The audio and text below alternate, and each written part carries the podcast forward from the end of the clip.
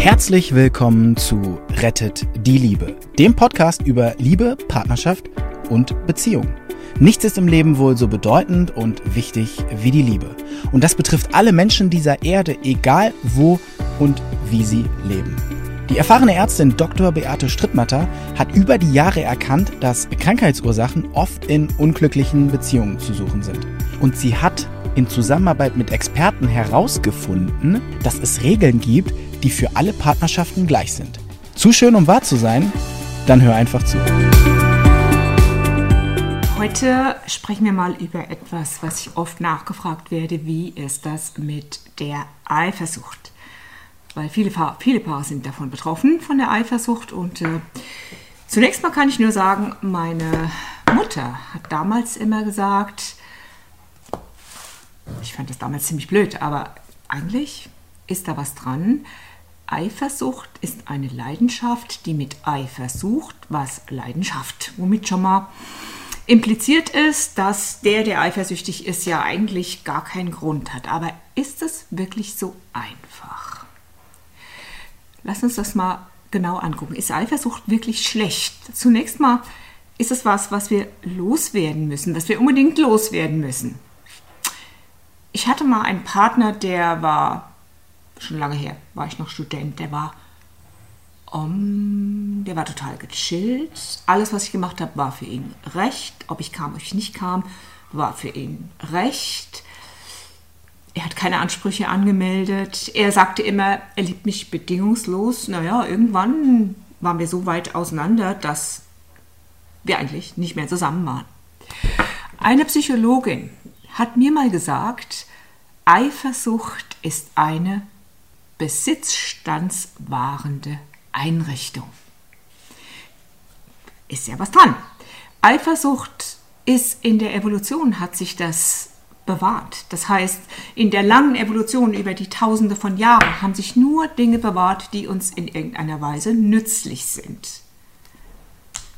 Zum Beispiel essen wir jetzt keine Fische mehr mit den Händen, weil das brauchen wir jetzt nicht mehr. Warum hat sich das bewahrt? Eifersucht ist wie ein Frühwarnsymptom. Sie schlägt Alarm, wenn eine lebensbedrohliche Beziehung, eine lebenswichtige Beziehung bedroht scheint. Die Angst, die Liebe zu verlieren, die eine existenzielle Energiequelle darstellt. Also ist es wirklich ein Warnsymptom, wenn alles gut läuft und wenn du nicht grundlos eifersüchtig bist. Also es ist ein Frühwarnsymptom, an dem wir ablesen können, dass der Partner sich vielleicht gerade abwendet dass er fasziniert und begeistert ist von jemand anders, dass er vielleicht den Fuß in der Tür hat, dass vielleicht was in der Beziehung fehlt.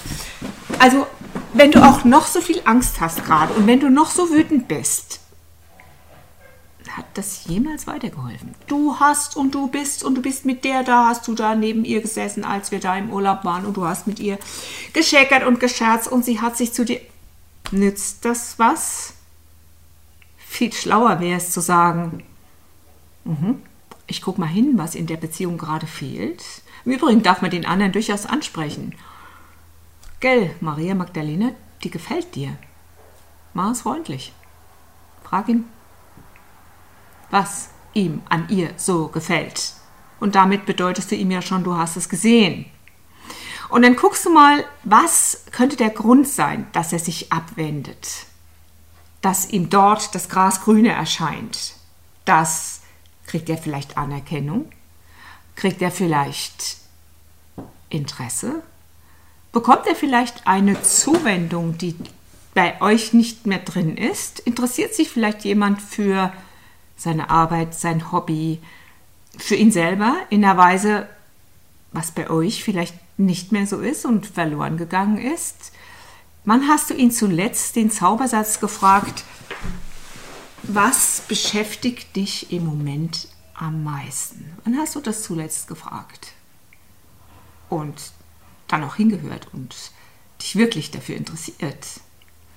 Wann hast du es zuletzt für möglich gehalten, dass dein Partner nicht mehr der ist, den du so lange schon kennst, sondern wir machen uns ja auch so wie so ein wie so ein Poster von dem Partner. Das, das, das, das, das, das kennen wir ja schon, das wissen wir ja schon. Wir wissen, was er gerne isst, wo er seinen Löffel hinlegt und ob er seinen Teller in die Spüle stellt, das wissen wir alles. Aber wie es ihm zwischendurch geht und wie er sich verändert hat, dass eventuell hinter diesem halbdurchsichtigen Vorhang noch jemand anderes stehen könnte, der er heute ist, das versäumen wir oft anzuerkennen. Guck mal jetzt nach der einfachen Liste, die ich dir jetzt gebe. Warst du vielleicht in der letzten Zeit beleidigt, weil er irgendwas gemacht hat, was dir nicht gefallen hat und hast ihn deshalb auf Abstand gehalten? Hast deinen Tagesablauf mit ihm noch gut gemacht? Ich kenne ein paar, die sind tatsächlich noch in Urlaub gefahren obwohl sie schon wusste, dass sie eigentlich gehen wird. Fand ich nicht so nett. Sie hat es sozusagen als Abschied von der alten Beziehung gesehen. Für ihn war es im Nachhinein, ich meine, du musst deine Realität ja dann neu schreiben. Deine rückblickende, deine Vergangenheit musst du neu schreiben. Für ihn war es bitter. Da wurde viel Geld ausgegeben, da wurde Urlaub verbraucht und letztendlich direkt danach hat sie sich getrennt. Also es, keine, es gibt ein paar gute Manieren und ein paar schlechte Manieren. Das da war einfach eine egoistische und schlechte Manier. Aber überleg dir mal, bist du gerade beleidigt in irgendeiner Form? Hältst du ihn auf Abstand? Hältst du ihn vielleicht oder sie in einer Warteposition? Ich habe mal erlebt, eine ältere Dame hat sich gerade ein neues Bad machen lassen und ich sage so, und Anna-Maria, ähm, bist du schon mit deinem Mann in der Badewanne gewesen? Ich sage, nein, erst muss er mal wieder nett zu mir sein und dann kann er mit mir in die Badewanne gehen. Okay, die waren beide über 70. Wie lange willst du noch warten? Auf Abstand halten in der Warteposition. Hältst du den anderen vielleicht auf der Sünderbank? Hat er vielleicht mal was gemacht, wo du sagst, nö. Du guckst damit runter auf ihn. Was meinst du, wie lange der Partner das aushält? Nicht lange. Wir hatten mal eine Patientin, die hatte MS. Und das wurde unter meiner Behandlung nicht besser, sondern schlechter. Und da habe ich nachgefragt. Da habe ich den Ehemann mal rausgeschickt und habe nachgefragt. Worauf sind Sie eigentlich sauer? Ja, er hat damals eine Affäre gehabt. Okay, wie lang damals? Zehn Jahre her. Aha, und jetzt, jetzt kann er nicht mehr weg, richtig? Sie sind ja jetzt krank, richtig? Da sagt sie, ja, jetzt kann er nicht mehr weg. Mhm. Ich habe jetzt gesagt, wie lange wollen Sie ihn auf der Sünderbank halten? Sie haben zwei Möglichkeiten. Sie werden unter meiner Behandlung besser oder Sie brauchen diese Krankheit, um ihn auf der Sünderbank zu halten. Das war offenbar ganz klar ihr Ziel. Sie hat mich angeschaut und sie wusste ganz genau, wovon ich rede. Und sie kam danach nie wieder, also ihre Entscheidung war ganz klar.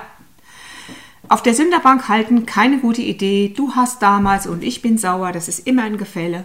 Das hält der andere nicht lange aus. Es ist wie ein Draht. Wenn du hin und her und hin und her biegst, irgendwann bricht er. Wann hast du den anderen zuletzt ausreden lassen? Wann hast du wirklich einen Austausch mit ihm gehabt? Oder wird vielleicht in der Beziehung Sex verweigert? Erinnere dich an den vorigen Film mit der Liebesarbeiterin.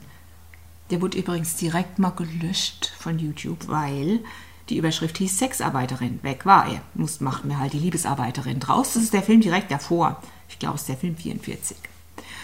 Und ähm, da sagte ein Lehrer im Gespräch, wenn der Partner einen Orgasmus braucht, dann kümmere dich drum. Du musst ja dich nicht selber damit beteiligen, aber halte es für möglich, dass du auch dich dafür, dass es eine Art von Fürsorge ist. Da gibt es ja verschiedene Wege, ohne beteiligt zu sein. Hast du, wann hast du zuletzt versucht, den anderen wirklich ausreden zu lassen und zu verstehen? Ich verweise nochmal auf die Zwiegespräche, wo du wirklich verstehen kannst, wer dein Partner jetzt ist. In äh, dem Buch, was auf euer Klo gehört, auf Seite 195. Was sind eure Privilegien? Räumt ihr euch immer noch das Recht auf Nähe ein? Räumt ihr euch immer noch das Recht auf den ersten Platz ein? Wenn du deinen Partner anrufst, hast du dann das Gefühl, du bist wirklich die Nummer eins?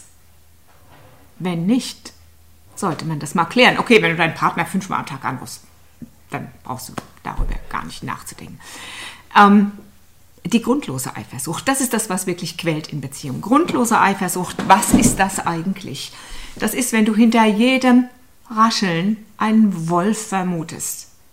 Grundlose Eifersucht ist etwas, wo der Partner immer wieder verlangt, dass der andere ihm zeigt, du bist es und nur du bist es und nur ich habe und dann kann der häufig machen, was er will und dann bist du immer noch eifersüchtig. Ja, aber, ja, aber und du gehst ja jetzt zu einer Betriebsbesprechung und ja, aber und jetzt bist du ja bald auch wieder offline unterwegs mit richtigen Menschen. Ich musste mal von einem Partner hören, du gehst doch nur zu diesem Kongress, weil dort die Hälfte Männer sind. Äh, ungefähr überall, wo ich hingehe, sind die Hälfte Männer. Da bin ich in der Praxis oder ich gehe einkaufen oder ähm, wenn ich gerade in den Frauenclub gehe. Wenn das also grundlos ist, frag dich, wie sicher bin ich in mir? Und jetzt kommt die wichtigste aller Fragen. Musste ich mal erleben, dass ein geliebter Mensch weggegangen ist, als ich ein Kind war? Wurde ich mal verlassen? Es kann sein, dass du verlassen wurdest, weil ein Elternteil sich getrennt hat. Oder vielleicht ist ein Elternteil gestorben. Da wurdest du auch verlassen. Und da könnte in dir der Glaubenssatz drin sein, es könnte ja wieder passieren. Und deshalb guckst du mit Argusaugen, lebt mein Partner noch? Ist er noch da? Hat er noch Zuwendung für mich?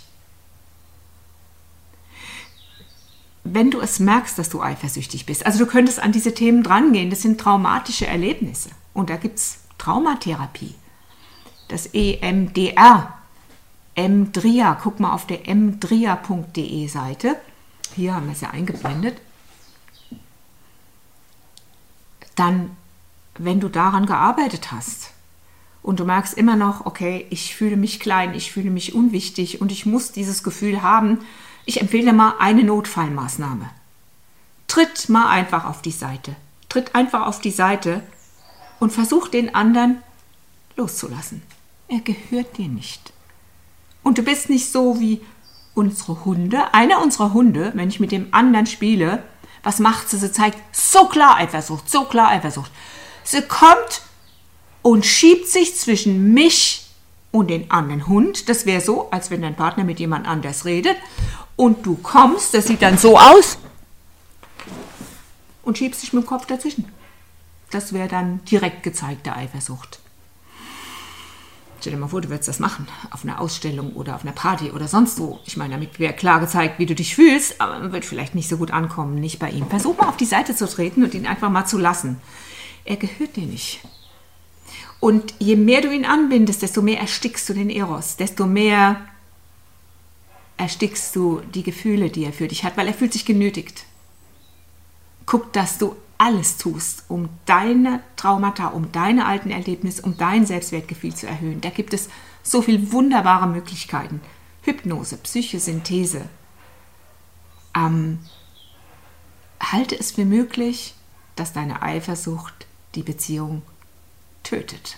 Allerdings, wenn du nichts tust für dich, tötet die Eifersucht dich. Manche ziehen dann vor, dass die, Eifer dass die Beziehung erstmal getötet wird, bevor man selber stirbt. Du könntest dich entscheiden, die Eifersucht einfach zu lassen und zu gucken, was passiert. Ja, dein Partner wird erotischer, wenn er mit anderen kommuniziert. Das war ja, wie du ihn am Anfang kennengelernt hast, oder nicht? Genau so war das doch. Ist das auszuhalten? Viele denken, okay, jetzt habe ich den anderen in meinem, in meinem Gärtchen drin, jetzt mache ich die Tür zu und dann bleibt er nur da und dann stirbt der Eros und es wird oft langweilig lass ihn weg, lass ihn raus. Und weißt du was? So mancher versucht sich tatsächlich einen hässlichen Partner, damit er nicht weglaufen kann. Das habe ich schon öfter gesehen. Da kommt ein Paar rein, vollkommen ungleich. Und ich frage mich, okay, was ist hier gerade los?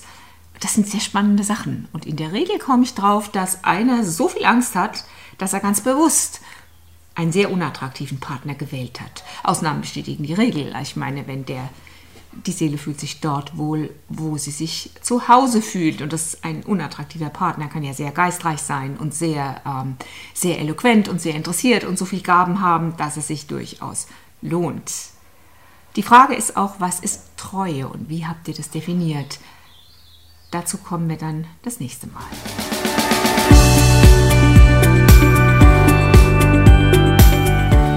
Und wie war es? Wenn es euch gefallen hat, dann abonniert gerne den Podcast. Beate Strittmatter hat auch ein Buch geschrieben, Rettet die Liebe. Dann habt ihr die Gesetze immer zur Hand. Der Link ist in den Show Notes. Macht's gut, bis zum nächsten Podcast.